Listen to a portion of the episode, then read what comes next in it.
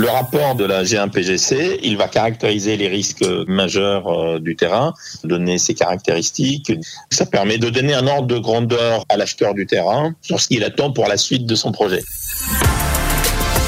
C'est quoi ce chantier?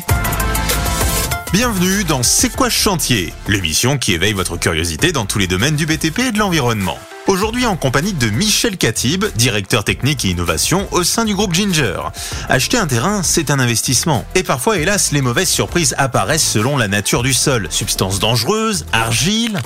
Nombreux sont les désagréments qui peuvent très vite faire déchanter un acheteur. Pour éviter toute déconvenue et par souci de transparence, la loi Elan exige un check-up complet du sol, comme nous l'explique Michel Katib.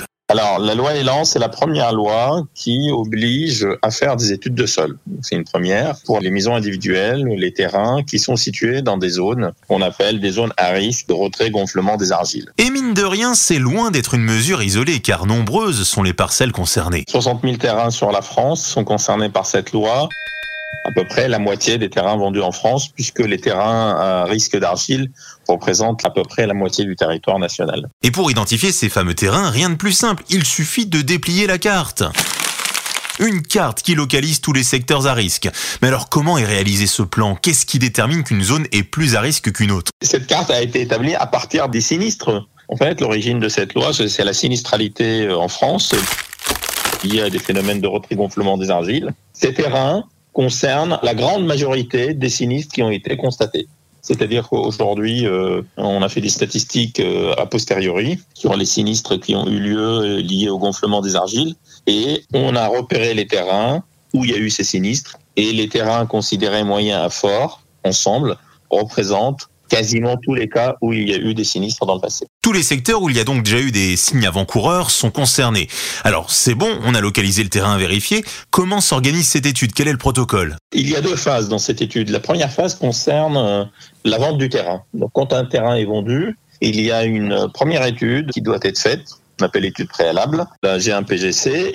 Cette étude consiste à faire des sondages, des prélèvements, des analyses en laboratoire pour déterminer bien sûr si euh, le caractère gonflant de l'argile et on appelle traiter les aléas majeurs du terrain. Il n'y a pas que l'aléa de l'argile qui doit être traité, il y a l'ensemble des aléas géotechniques qui doivent être traités. Donc ça, c'est pour la première étape. Et alors la deuxième? Alors la deuxième, elle se passe une fois le projet de construction défini par le constructeur de maisons individuelles. Et le constructeur de maisons individuelles doit fournir une étude de niveau G2.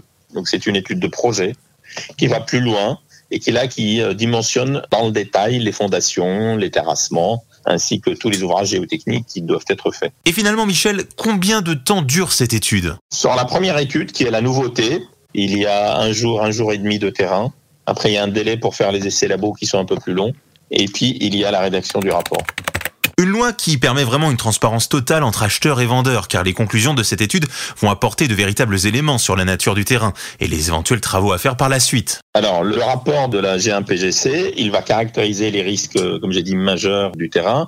Il va donner euh, l'épaisseur de l'argile, donner ses caractéristiques, dire s'il y a des remblais, s'il y a d'autres aléas, donc notamment des cavités ou des risques de glissement ou de l'eau il va citer l'ensemble des risques et il va donner les premiers principes généraux. Et donc, ça permet de donner un ordre de grandeur à l'acheteur du terrain sur ce qu'il attend pour la suite de son projet. Eh bien, grâce à Michel Catib, on en sait un peu plus sur l'étude des terrains et les sols à risque.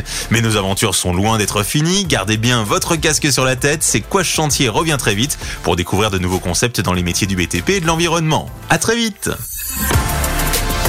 C'est quoi ce chantier?